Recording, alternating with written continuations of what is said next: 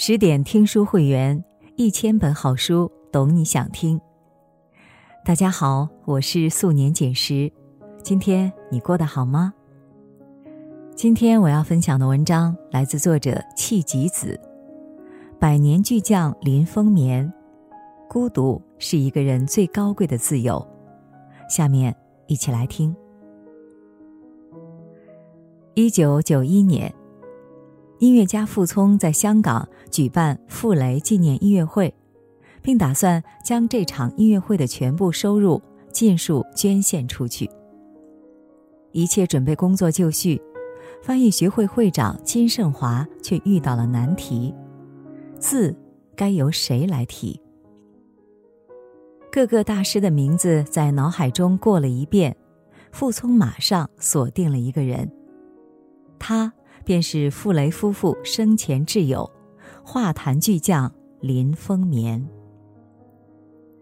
林风眠出生在广东梅江边上的一个贫困山村里，彼时他还叫林少琼，字凤鸣。许是注定悲苦一生，因为严重先天不足，父亲林伯恩担心养不活，差点就将他丢弃在后山里。是母亲拼命抢过来，将他紧紧搂在怀中，这才保住一条命。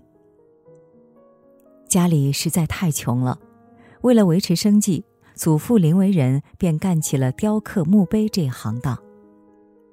在林风眠的记忆里，自他会走路后，祖父就经常带着他去山上打石头，然后他便守在祖父身后。看着一块块墓碑如何被祖父雕刻上好看的花纹。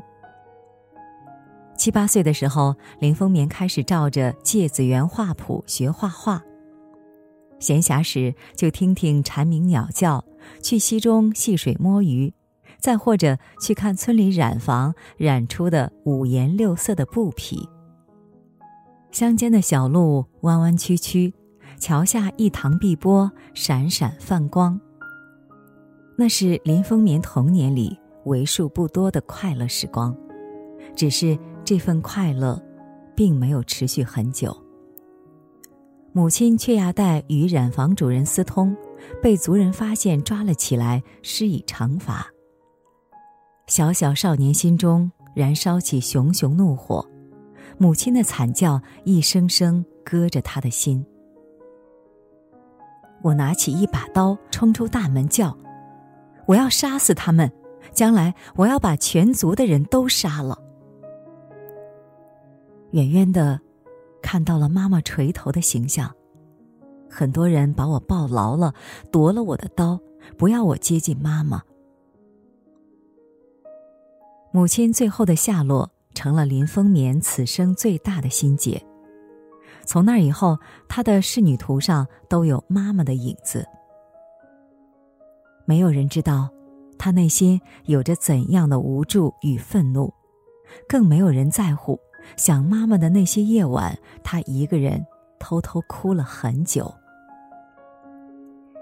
再后来，父亲又娶了亲，后妈的到来使林风眠变得内向而孤僻，他已疏远了小伙伴，守着自己孤独的世界，一遍又一遍描摹着书上的图画。艺术的种子也正是在那时，在林风眠心底生根发芽。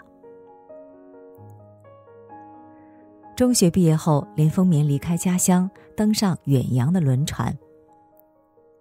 独在异乡的滋味虽然苦，但是正是这次远洋之行，使林风眠邂逅了他第一位夫人罗拉。两人的相遇颇有些罗曼蒂克。林风眠应同学之邀，一起去了德国游学。初到市场上买东西时，无奈他德语不行，和商贩讨价还价就吃力的紧。德国姑娘罗拉目睹这一幕后，觉得这位德语说的结结巴巴的东方青年甚是可怜，就出言帮他解了围。有道是：“未曾相逢先一笑。”初会便已许平生。林风眠和罗拉就这样双双坠入爱河。可爱的是，林风眠德语不好，而罗拉法语也马马虎虎，两人在一起经常词不达意，却又一起傻乎乎的开心。可能爱情就是这样，只要真正心意相通，即使没有任何言语，也能从一个眼神、一个动作中读懂对方。和林风眠一样。罗拉也酷爱艺术，他会为林风眠弹奏钢琴曲，也会陪着他一起赏析世界古画名画。没过多久，林风眠就要回到巴黎继续学习，罗拉也同他一起返回，两人在巴黎玫瑰路的一所公寓里定居了下来。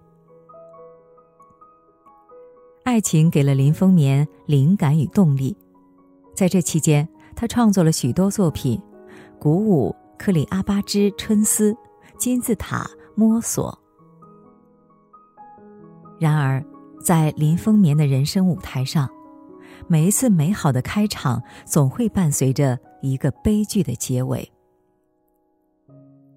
罗拉分娩后，不幸染上严重的产褥热，撒手人寰。在失去母亲后，林风眠再次失去他生命中最重要的女人。更让人无法接受的是，不久后，他们刚出世不久的孩子竟也随母亲而去，留下林风眠孑然一身。悲伤铺天盖地席卷而来，痛到林风眠几乎要直不起腰来。他怎么也想不到。第一次使用祖父教给他的刻石记忆，竟然是给妻儿凿刻墓碑。罗拉永远沉眠在他内心的深处。即使一年后林风眠在朋友撮合下与爱丽丝·法当结婚，并育有一女，法当也始终代替不了罗拉的位置。一九二四年。蔡元培邀请林风眠回国，并担任北京国立艺术专科学校的校长。这份赏识让林风眠兴奋不已，他答应了蔡元培的提议，迫不及待的想要回国实现美术中西调和的理想。却不知道这是他悲苦后半生的开端。林风眠回国就职后，便发表《谈东西艺术之前途》。极力主张艺术的革故鼎新。他力排众议，将齐白石与法国画家克罗多请来执教，接着又聘请郁达夫、周作人、冰心等人来校任教。一九二七年，正当艺专在林风眠的影响下，艺术气氛活跃时，蒋介石在上海发动了革命武装政变。同年五月。林风眠在艺专发起北京艺术大会，并展出两千多幅带有讽刺、批判社会意味的画作。这下激怒了北平政府奉系军阀，他们翻出林风眠引进裸体模特之事，批判此为有伤风化、大逆不道。局面一发不可收拾，林风眠只能辞职，凄然离开了艺专。这时，蔡元培再次找到林风眠，他聘请林风眠做杭州艺术院的主任委员。林风眠也未辜负蔡元培的支持，十年间都在继续推广艺术文化，企图用美术影响社会。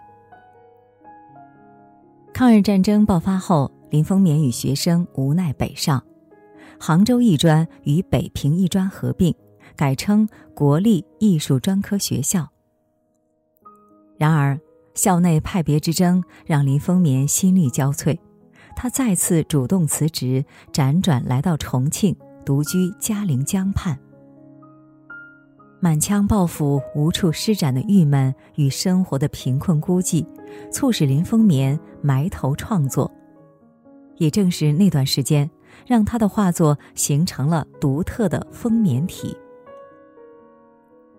没有了工作。林风眠只能卖画为生。为了不让妻女同自己过苦日子，他把他们送往国外投奔亲戚，这一别就是二十年。半生漂泊无定，林风眠却始终没有动摇过自己的理想。他在给好友木心的信中如此说道：“我像斯芬克士坐在沙漠里，伟大的时代一个个过去了，我依然不动。命运仍未放过林风眠。随着巴金、傅雷、沈尹默的家接连被抄。”不祥的预感笼罩在林风眠心头。他翻出自己几十年积累的画作，忍痛全部销毁。无法体会他当时是一种怎样的心情，心血毁于一旦，自己只能眼睁睁的看着。一九六八年，林风眠被安上莫须有的罪名，关进第一看守所。在那里过了五年的牢狱生活。被释放后，林风眠独自定居香港。蔡元培走了，傅雷夫妇走了，就连法当也走了。朋友与亲人接连的离世，林风眠又是孤单一人了。他突然无比思念劳拉，颤巍巍去往巴黎。在他墓前，泪流满面。一九九一年，得知傅聪举办的傅雷音乐纪念会，想求他亲笔签字，林风眠在病榻上签下自己的名字。可有谁能料到，这竟是他生前绝笔。一九九一年八月十二日，林风眠因心脏病。肺炎并发症，在港安医院病逝，享年九十一岁。回望过去，孤独二字贯穿了林风眠的一生。只是于他而言，孤独不是寂寞，而是另一种与世界相处的方式。它源于独立思考，更源于内心的丰盈。它就像自己画中的秋雾，坚韧而又清冷的盘旋在艺术之空。如今，这只毕生都在追求梦想的孤鸟，倚风而眠。可它的清远绝唱将会永远留在人间。